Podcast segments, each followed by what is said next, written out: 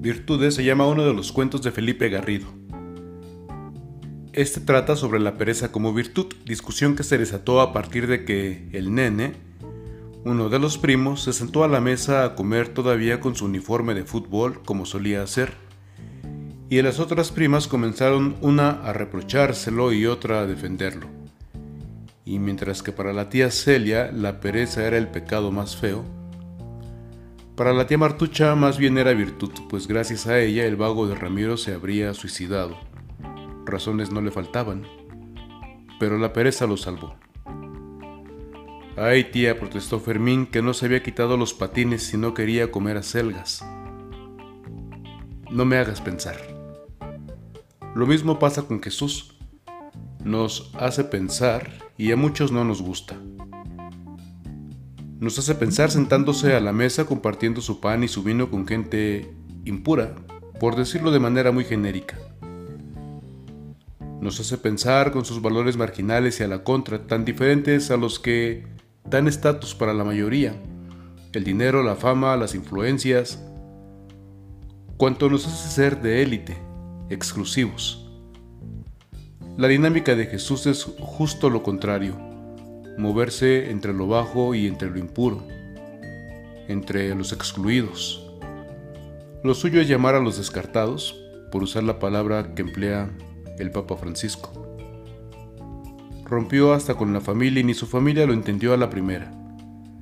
El Evangelio de Marcos es muy elocuente. Jesús ha experimentado el amor de su Padre, su Espíritu, de tal manera que ya no puede concebir una vida que no parta del amor del Padre, y no tenga como motor y como meta dicho amor. Un amor que sana y libera.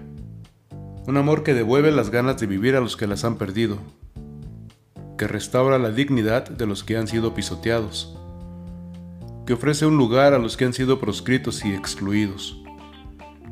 Y por eso mismo Jesús ha sido mal visto y perseguido por los líderes religiosos del templo y visto con sospecha de alta peligrosidad por Herodes y su séquito, títeres y cómplices del imperio romano. Jesús en sábado, movido por el amor del Padre, toca a los leprosos, no guarda el ayuno, se junta con los publicanos, es decir, con los traidores del pueblo que hacen el trabajo sucio de los opresores, cobran impuestos y tratan con extranjeros. Se junta con mujeres y encima llama a doce varones sin lustre ni apellido, sin influencias, sino poder, para estar con él y para enviarlos a predicar.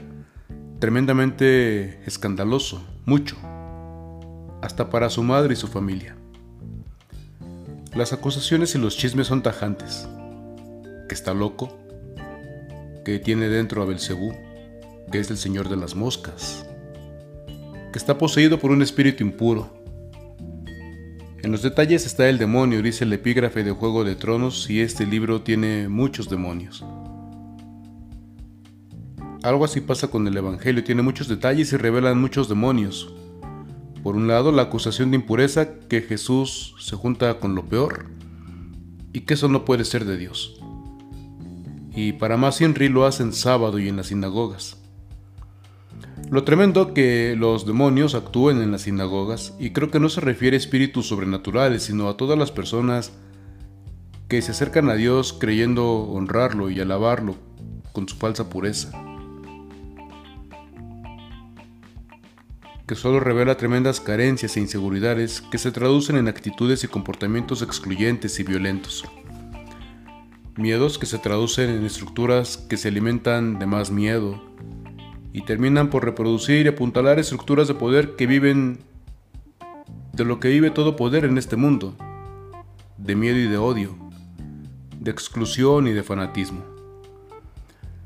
La sociedad y la religión surgidas de estas estructuras fueron las que persiguieron a Jesús.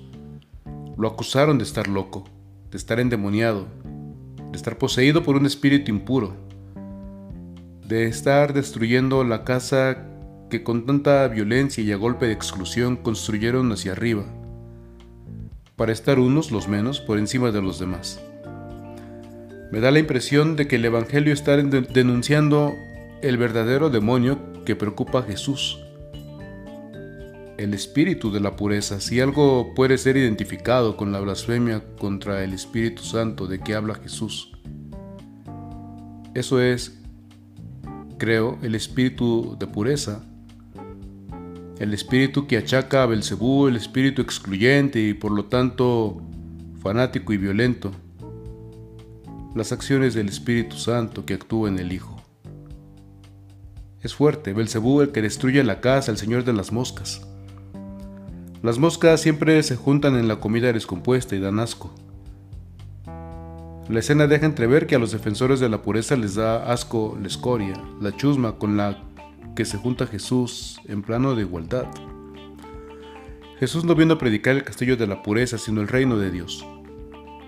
Es tan fuerte que la madre de Jesús y sus hermanos nada más de huir salen a buscarlo para traerlo de regreso a casa al orden, a la cordura, a la pureza.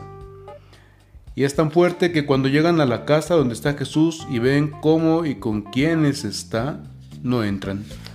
El texto deja entrever que no quisieron o no pudieron, no porque Jesús se los impidiera. Quizá fueron sus prejuicios o el shock, el espanto lo que les impidió.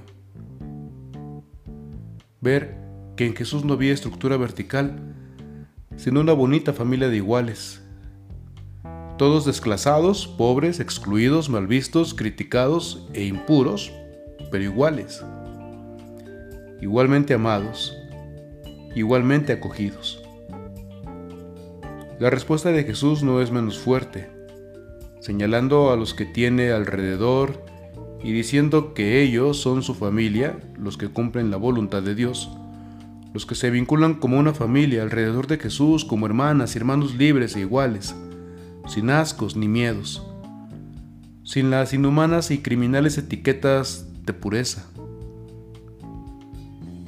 Qué fuerte, desmontando las estructuras de verticalidad y superioridad, dando el primer lugar a la fraternidad que siempre es horizontal, redefiniendo la familia. La escena deja entrever que José ya había muerto, de haber estado, dicen algunos, él habría ido como padre, es decir, como la figura de autoridad en la sociedad patriarcal en que vivían. Pero si José hubiera vivido, no hubiera ido nadie por él. ¿Qué diría a María cuando ella le dijera, oye, fíjate que nuestro hijo está haciendo cosas extrañas? Dice la gente que anda haciendo locura y media, como si estuviera endemoniado, que se junta con los impuros y los toca y les dice que son sus hermanos, que todos somos hermanos, que todos somos familia. Vamos por él, la gente nunca va a dejar de hablar de nuestra familia. Imagino que José le diría, a ver, ¿qué te preocupa? Que la gente se siga burlando de nosotros como lo han hecho desde que mantuve mi compromiso contigo y te recibí a la vista de todos sabiendo como sabían todos que el niño no era mío. ¿Qué te preocupa que digan de Jesús lo que decían de mí, que soy poco hombre, que destruí el honor de la familia desde David hasta mí. Generaciones y generaciones de honor destruido porque acepté ser el padre del niño que a los ojos de los guardianes de la pureza era un bastardo. Por favor María, deja que la gente diga lo que quiera. Fue el Altísimo el que nos enseñó que somos familia por el Espíritu, no por la sangre. A mí no me pidas que vaya porque si voy será para felicitarlo y darle un abrazo por su valentía, de amar a todas y a todos, sin asco y sin miedo. Por su hombría para ser hermano de aquellos a los que nadie más querría ver siquiera.